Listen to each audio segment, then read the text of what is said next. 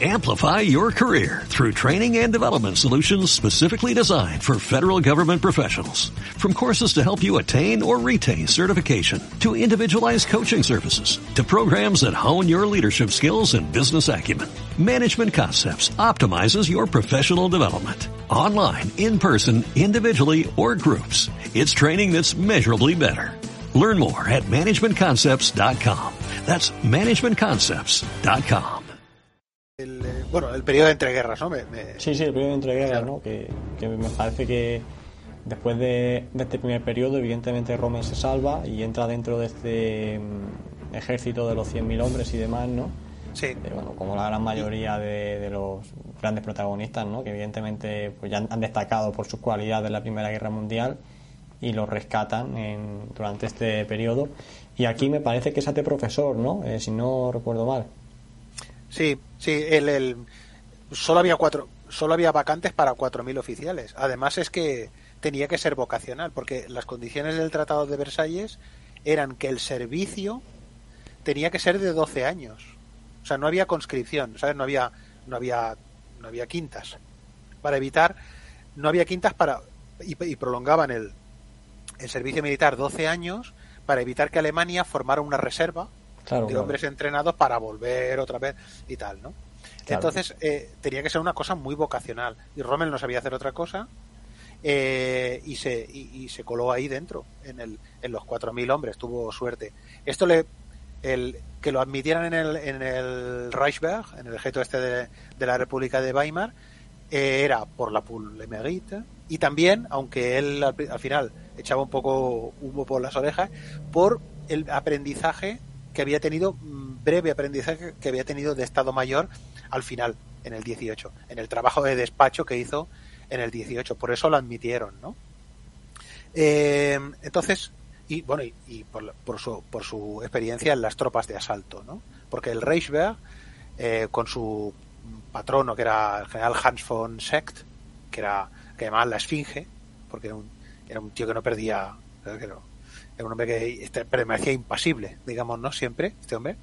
Eh, él quería formar un ejército de muy de élite, claro. muy de élite. Y entonces necesitaba a unos, a los oficiales que hubieran, digamos, tener oficiales que hubieran tenido muchísimas experiencias en combate. Claro, tenía que elegir entre los entre los 80.000 oficiales que habían quedado vivos de la Gran Guerra, tenía que elegir solo 4.000. Que tampoco le quedaba otro remedio, o sea, lo de formar un ejército de élite, 100.000 hombres mm. fijos, claro, evidentemente hay que quedarse con los mejores, con lo que más han destacado, claro. ¿verdad? O sea, no claro, claro. Claro, él, él era, digamos, tenía esa idea por digamos, para formar un núcleo para que un, en un momento determinado, cuando Alemania pudiera liberarse de, de, las, de, la, de, la, de las medidas estas de Versalles, pues crear, esa gente formara al, al, futuro ejército alemán, por un lado, y también porque este ejército reducido le permitía a él, eh, lo que él decía era como mantener al ejército lejos de la política.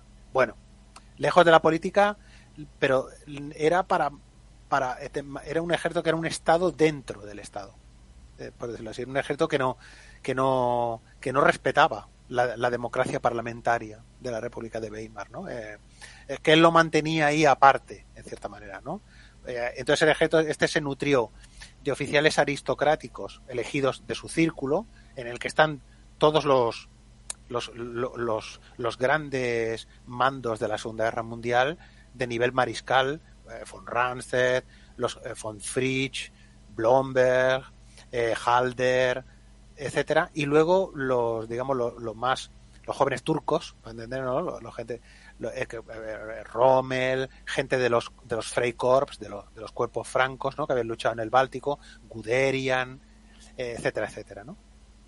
no digamos, conjuntó estas dos cosas. Que a Hans von, a este Fonseca, los de los cuerpos francos no le hacían mucha gracia porque eran demasiado indisciplinados, digamos, ¿no? Eran.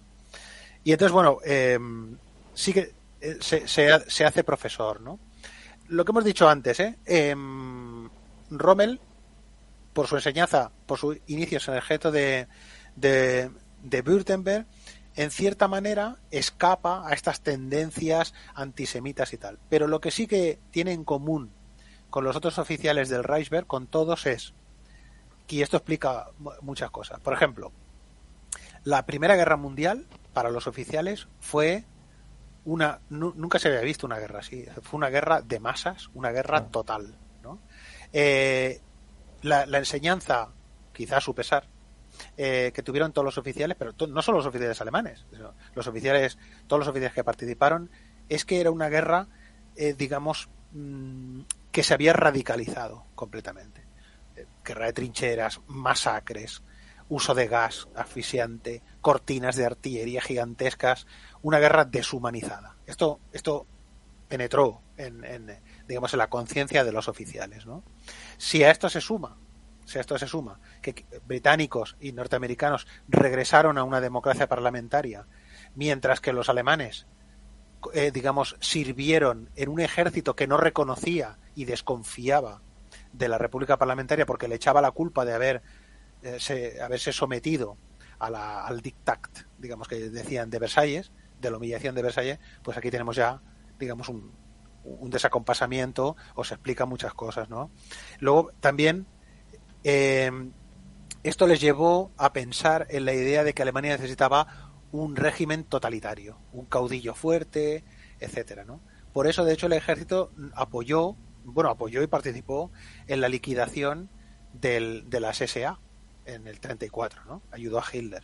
Ayudó, vamos, eh, bueno, es que armó a la SS para, para, liquidar a, la, a, la, a, las camisas pardas. A las escuadras de asalto.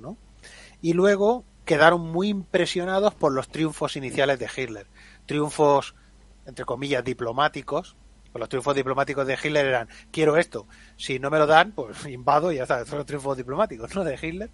Y quedaron muy impresionados por el hecho de que un hombre impusiera otra vez el poder de Alemania en Europa. Y esto explica pues el, el, apoyo que Rommel prestó a las ideas de Hitler durante, durante los muchísimos años, hasta, hasta el 43, por lo menos, digamos, ¿no? Pero, pero, esto lo, Un, pequeño inciso, bueno, esto lo, ya aquí no salimos del tema, pero por comentar el tema del ejército, que esto lo explicó Carlos Caballo Jurado en, en un programa que hicieron de que hablaron de las de las milicias y demás y que él explicaba que, bueno que el ejército al fin y al cabo mm, aunque no estaba muy a favor del nuevo em, sistema que se impuso en Alemania de la República de Weimar y demás sin embargo eh, al final sí que lo apoyó porque por ejemplo cuando Hitler intentó dar un golpe de estado aunque a lo mejor a cierta parte del ejército le atraía lo que Hitler proponía, se mostraron siempre fieles al Estado y más que nada por su sentido del deber, por su sentido de obedecer. Eh, no nos gusta, pero eh, obedecemos. Y luego también lo que has comentado de la, de la SA, efectivamente, eh, la SA tenían la, el objetivo de convertirse en el nuevo ejército alemán, ¿no? Por, por encima del propio ejército, y evidentemente para el ejército fue un alivio eh, que Hitler finalmente dijera mm, no, no, mantenemos el ejército y las SA las, las reconvertimos. O sea que al final, eh, según comentaron, se ganó un poco el respeto del ejército al hacer esta medida ¿no? de, mantenerlos y reincorporar a las SA, pero no como grupo principal que ellos querían, sino como el ejército mm, siempre había pretendido la, SSA después del push de ROM quedó, si he de decir la verdad, como una especie de grupo de excursionistas. No quedó nada más ¿eh? de eso.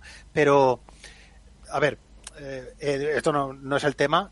Tampoco quiero ah, discutir ahora a, Carlos Caballero, pero el, el, digamos el, el, ejército ayudó a, a deshacer el, push de Ludendorff y Hitler en 1923.